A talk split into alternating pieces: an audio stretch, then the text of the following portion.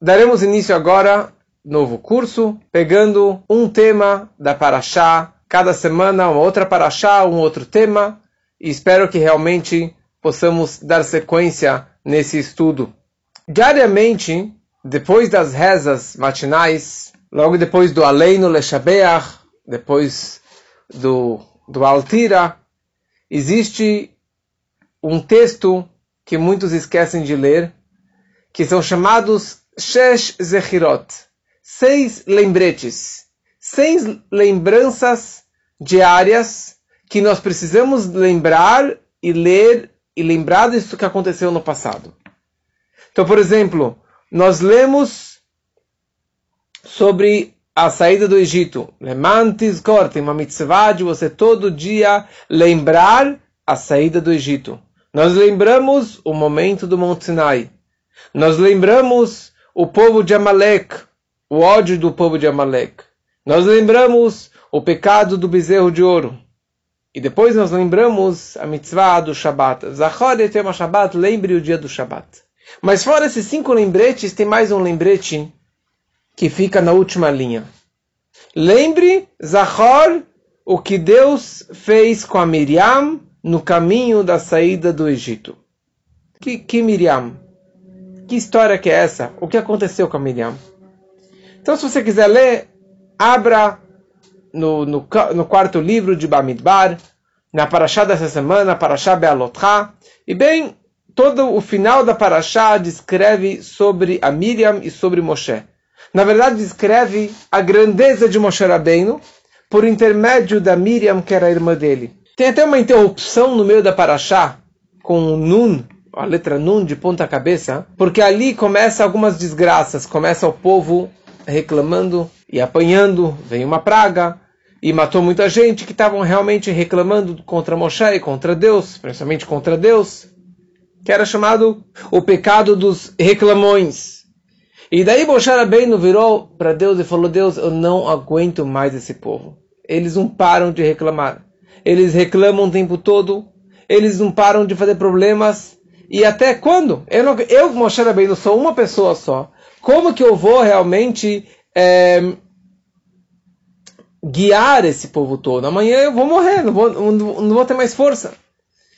Então Hashem virou para Moshe Rabbeinu e falou, sabe o que? A partir de agora você vai ter 70 assistentes.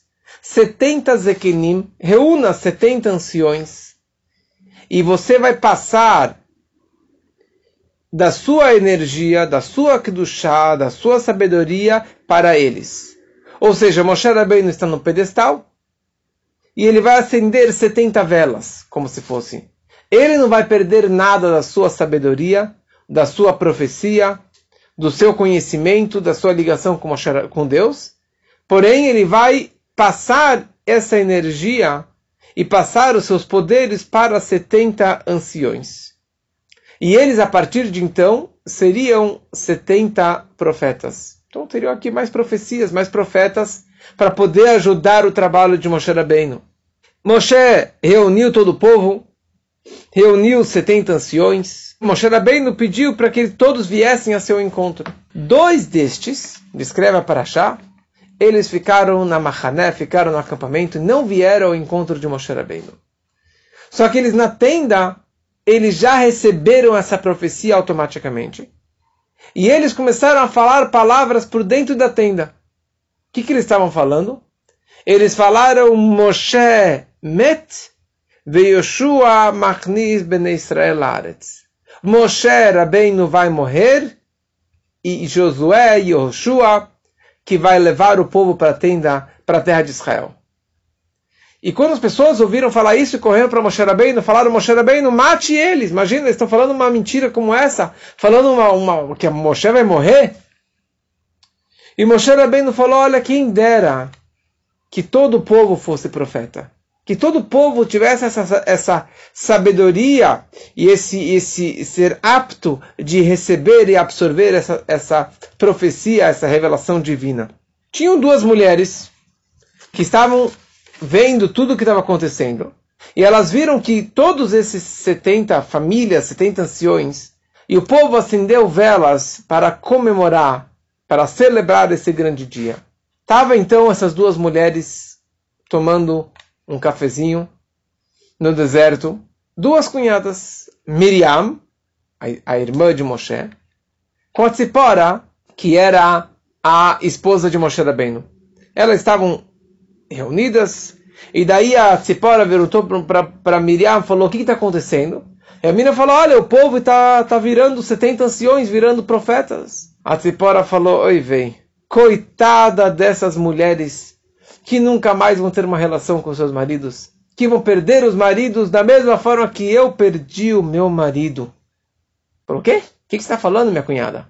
Falou, sim, desde o momento do Monte Sinai, que Moshe subiu e ficou lá 40 dias e 40 noites, ele nunca mais voltou para casa. Ele nunca mais teve uma relação comigo, nunca mais esteve comigo. Quando a Miriam, a irmã de Moshe, falou isso, escutou isso da cunhada, ela ficou assustada. Mas mais do que assustada, ela ficou furiosa. Ela ficou nervosa. E ela corre para o seu irmão, Aaron, e ela fala, Aaron, meu irmãozinho, olha só o que, que o nosso, nosso irmãozinho Moshe Rabbeinu está fazendo. Ele largou a mulher dele só porque ele é profeta? Só porque ele fala com Deus? Só ele é profeta? Eu também sou uma profetisa. Como a Torá descreve, a única mulher que a Torá descreve, a Miriam Haneviah, a Miriam, a profetisa. Então por que só ele que largou a mulher? Que história é essa que ele largou a sua esposa? Nós também somos profetas. A gente também tem que separar dos, dos nossos maridos, do nosso cônjuge. E eles vieram atacar Moshe Rabbeinu. Aaron com a Miriam, principalmente a Miriam. E Moshe Rabbeinu, ele ficou quieto, não respondeu, não retrucou. Ele ficou na dele. E fala a Torá a seguinte frase. Que Moshe, ele era o homem mais humilde da face da terra. E por isso, fala o Nachmanides, ele ouviu as suas críticas e ele abaixou a cabeça e ficou quieto. E naquele momento Deus aparece, de repente, lá na tenda, onde que Moshe estava conversando com seus irmãos. E, e, Deus ele fala para Miriam e fala como que você ousa em comparar Moshe no seu irmão com qualquer outro profeta. Moshe bem no nível de profecia que ele tem é muito além de qualquer outro profeta. Então por isso que Moshe Rabbeinu, ele precisa estar 24/7 available para uma revelação divina. O tempo todo ele precisa realmente estar disposto, preparado para uma revelação divina, e ele não pode estar impuro. Se ele esteve com a esposa ontem, ele fica impuro por três dias. Assim que era o nível de pureza que tinha naquela época. Moshe Rabbeinu, o tempo todo ele precisa estar preparado para uma revelação divina. Moshe Rabbeinu é o único que falava com Deus pé a pé, boca a boca. Uma revelação nítida que Moshe Rabbeinu ele tinha, acordado de pé, diferente de todos os outros profetas, que era só uma visão embaçada, era só uma, uma, uma de noite, e o corpo dele, deles tremia, porque eles não, não aguentavam tanta energia pairando dentro deles. Como você, Miriam, ousou em falar contra Moshe Rabbeinu? E naquela hora, a Miriam, quando Deus se afastou, ela percebeu que ela estava com sarat, ela estava com lepra, ela estava com manchas no corpo. Por quê? Porque ela falou lashon hara, que ela falou maledicência, que ela falou mal do seu irmão. Isso aconteceu, essa punição aconteceu, porque ela falou lashon hara, que o castigo de lashon hara é exatamente este, e por outro lado, ela falou mal do líder da geração. Ela falou mal de Moshe Rabbeinu. Então, diariamente, nós falamos Zahor et Asher Hashem. Lembre-se o que Deus fez com a Miriam no deserto. Lembra todo dia dessa mensagem. E a grande pergunta é: o que realmente trouxe a Miriam se meter o que trouxe a Miriam fazer fofoca contra seu irmão? O que realmente causou essa raiva dentro dela, essa indignação contra o seu irmão Moshe Rabbeinu? Por que, que ela foi realmente contra ele? E que, que tão importante de lembrarmos diariamente a história da Miriam. Porque na prática, falando da Miriam, nós estamos falando Lashon Hara, nós estamos falando maledicência contra a própria Miriam, que ela falou mal do irmão. Então a gente está perpetuando este Lashon Hara. Todo santo dia nós falamos um Lashon Hara contra Miriam. O Rebbe explica num discurso uma coisa muito interessante. Ele falou isso aqui uma vez perante um grupo de madrihim, de monitores de uma colônia de férias. O Rebbe falou o seguinte, que o propósito de lembrarmos diariamente essa história da Miriam não é para falar mal dela, mas sim para nos advertir, para nos ensinar como que nós devemos nos comportarmos e como que nós devemos realmente falar e enxergar cada situação da vida. A Torá descreve que a Miriam era uma profetisa. E foi a que a Miriam falou. Só Deus, só você é profeta? Nós também somos profetas. E nós não nos separamos dos nossos cônjuges. Desde quando, ou em que momento que a Torá descreve que a Miriam era uma profetisa, uma nevia? Nós todos conhecemos a história que lá no Egito, quando que a Miriam ela tinha cinco aninhos, foi bem naquele decreto do faraó que todo menino que nascesse seria jogado no Nilo. Quando a Miriam percebeu isso tudo, ela viu, na verdade, o que estava acontecendo na casa dela. O pai dela, Amram, acabou de separar da esposa dele, Yochevet. Papai e mamãe já não são mais papai e mamãe casados, eles se divorciaram. Por que o Amram ele fez isso? O Amram, quando ele viu o decreto do faraó, e ele viu diversas crianças sendo afogadas no Nilo. Os meninos eram afogados no Nilo. E as meninas eram levadas para se converter e para se assimilar na, na, religião lá no Egito, largar as, as tradições judaicas. Amram ele pensou o seguinte: olha só, o faraó não quer que tenhamos mais filhos. Eu vou continuar tendo mais filhos? Eu já tenho a Miriam, já tenho o Aaron, satisfeito, já tenho um casal. Como que hoje em dia, eu já tenho um casal, já estou mais do que satisfeito. Por que eu vou ter filhos para enterrar eles amanhã? Por que eu vou ter filhos para amanhã eles ser afogados no Nilo? Eu prefiro separar da minha esposa e dessa forma acabou, não vai ter problema, meu filho não vai ser morto. Ele foi lá e separou da esposa dele. O problema foi o seguinte: Amram, ele era o líder da geração. Ele era o Moshe Rabbeinu da geração dele, pai de Moshe Rabbeinu. Moshe ainda não tinha nascido. No momento que o líder se separa, todo o povo se separou. Como tem uma música que o meu avô uh, costumava cantar, Menderebe est, Menderebe est, es nale Hasidim. Quando o Rebbe come, todos os Hasidim comem. Quando o Rebbe dorme, todos os Hasidim dormem. Quando o Rebbe vai, todo mundo vai atrás dele. Isso que é um Rebbe. Rebbe é a cabeça do povo, é o líder da geração. Na hora que Amram separou da sua mulher, da Yochevet, todo casal judaico se separou da sua esposa. Quando a Miriam viu isso, ela ficou super assustada. E ela, com muita chutzpah, ela vira para o seu pai e falou, papai, desculpa te falar, mas o teu decreto é pior do que o decreto do faraó. Falou, o que, que você está falando, minha filha? Falou, sim, papai. Você decretou que não haverá mais próxima geração. Nem menino, nem menina, do povo inteiro, porque todo mundo acabou se divorciando por causa de você, papai. Aliás, eu enxergo que vai ter, que vocês, papai e mamãe, vão ter mais um filho. E que ele vai ser o redentor. Ele vai ser o líder que vai tirar nós todos desse Egito, dessa escravidão. E o Amram tomou vergonha na cara, falou, deu um beijo na filha, falou, filhinha, você tem toda a razão. Eu fiz algo muito errado. E ele foi lá naquele mesmo dia. Ele chamou a sua esposa de volta e refizeram uma roupa e casou novamente com ela. E o Aaron e a Miriam seguraram os paus da roupa. Seis meses depois, nasce quem? Moshe Rabbeinu. E na sequência, depois de três meses, é, eles tiveram que colocar Moshe Rabbeinu na cesta e colocar no Nilo, e foi quando que a Miriam acompanhou o Moshe Rabbeinu naquelas horas que ele ficou acompanhando, que ela ficou acompanhando ele na margem do rio Nilo. E por essa razão, aqui a Torá descreve ela como profetisa. E ao mesmo tempo, aqui, quando ela foi castigada com essa lepra, o povo não viajou todo o tempo que ela estava com essa mancha, ela estava castigada. Já que ela esperou por Moshe Rabbeinu aquelas horas, então o povo todo, isso significa a arca sagrada, o templo sagrado, a presença divina, todos aguardaram o tempo que ela precisava para se recuperar dessa punição. Mas de qualquer forma, a Miriam causou o nascimento de Moshe Rabbeinu.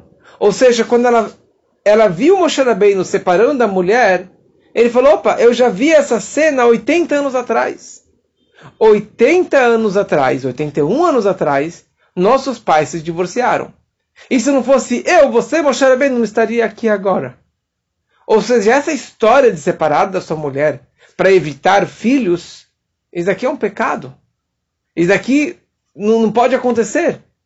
Então Moshe Rabbeinu, por favor, volte a casar com a sua esposa, uma esposa maravilhosa, Tzipora, e ela está sofrendo em casa que você abandonou ela.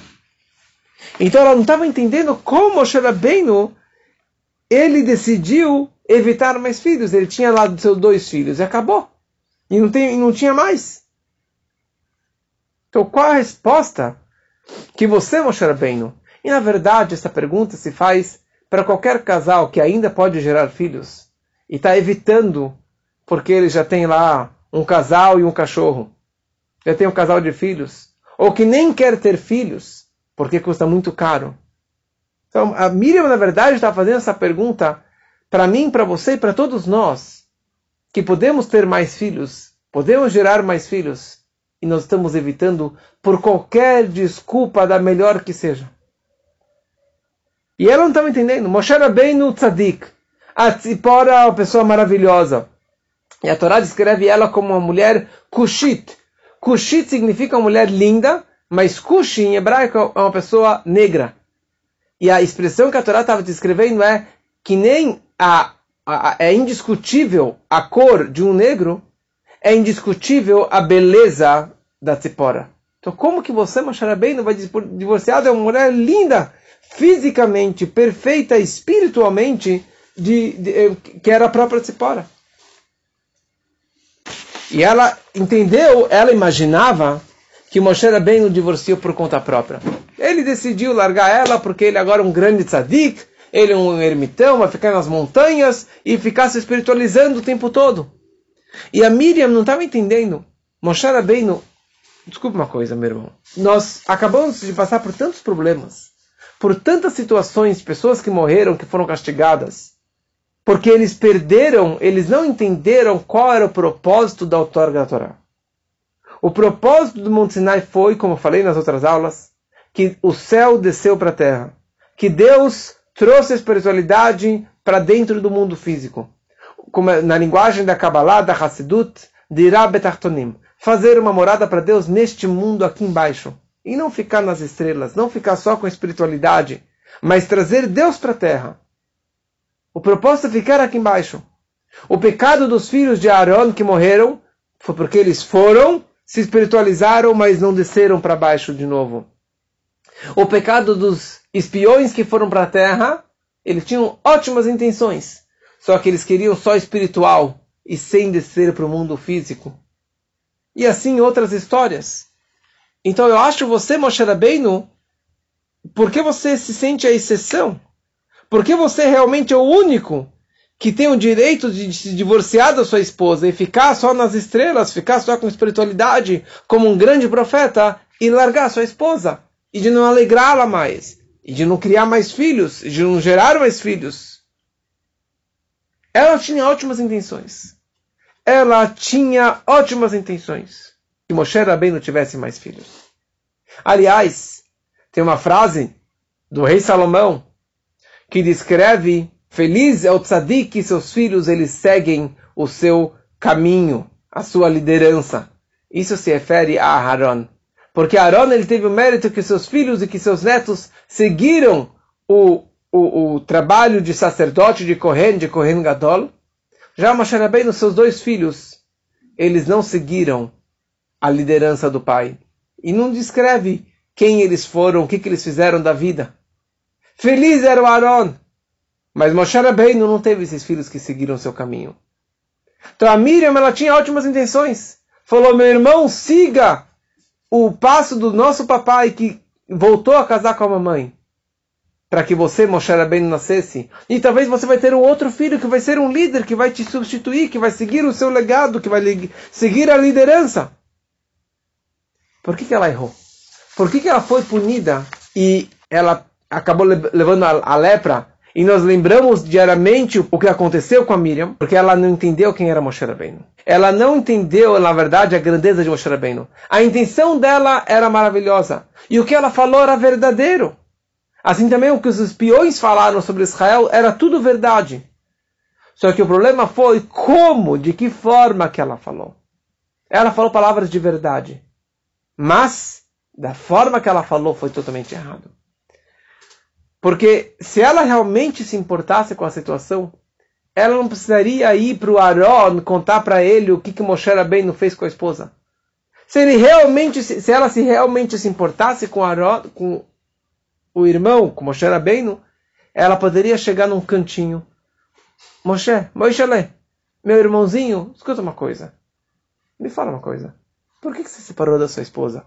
Pessoa tão maravilhosa, pessoa tão incrível, por que você se separou dela? Mas ele não fez dessa forma. Ela chamou Aaron e fez os, os, os, três na frente, um na frente do outro. Dessa forma não foi boa. Mesma coisa em relação aos espiões. Tudo que os espiões falaram sobre Israel era verdadeiro. Tem gigantes, tem frutas gigantes, é um povo perigoso. Tudo verdadeiro. Mas da forma que eles vieram e atacaram Moshe e Aaron e falaram contra Deus e chegaram com a sua conclusão: não vale a pena entrar, não vamos entrar em Israel. Isso foi o pecado deles. A forma que eles falaram. Então não basta ter só boas intenções, mas você tem que saber falar da forma correta. Muitas pessoas evitam ter filhos por causa da questão financeira. Hoje existe mais uma desculpa furada, totalmente furada, que se chama Covid é, Covid, então não posso ter filhos. Ah, os médicos, sei lá o que mais. Mas essa questão financeira que pega, na grande maioria das pessoas, 99,9% das pessoas, dos casais que evitam ter filhos, como se fosse que cachorro não, não custa dinheiro. Mas de qualquer forma, fala Guimarães, o tratado do Talmud de Nidad escreve que um bebê vem com um pãozinho na mão ele vem com um pécale nas costas, com a sacolinha de dinheiro que ele vai precisar. Deus ele gerou essa criança com tudo que ela vai precisar na vida. Cada criança que vem ao mundo vem um novo canal de energia, um novo canal de saúde para a família e um novo canal de sustento para a família. Não tem que se preocupar. Contam uma história de um judeu, Hassid, que tinha uma família grande, só que ele não tinha geld, não tinha dinheiro. Ele foi, foi até o seu mestre que era o tzadik, Reb Mordechai de, da Vorna, e ele pediu a brachá para ter dinheiro, para conseguir sustentar tantos filhos. E o Rebbe falou para ele, eu te dou uma brachá para que você possa ter mais um filho em breve. Falou, mas Rebbe, eu quero dinheiro, eu não quero mais um filho. E o Rebbe falou, brachá para mais um filho.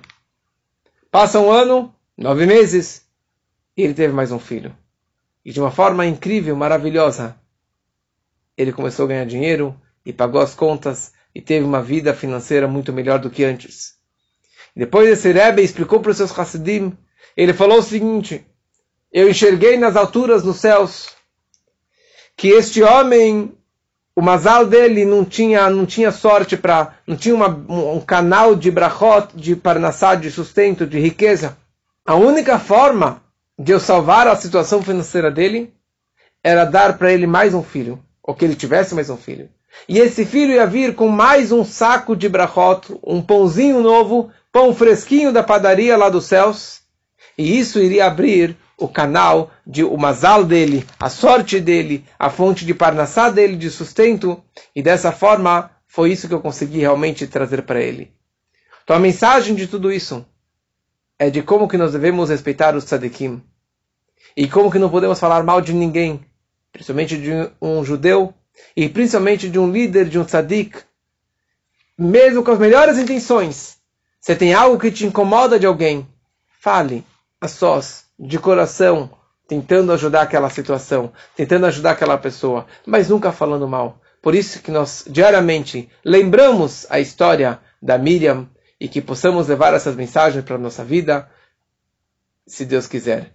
E se você não tem esse bom costume de ler os seis lembretes que estão no final da, da reza de Shacharit, leia diariamente, que é realmente uma mitzvah muito importante. Uma boa noite para todos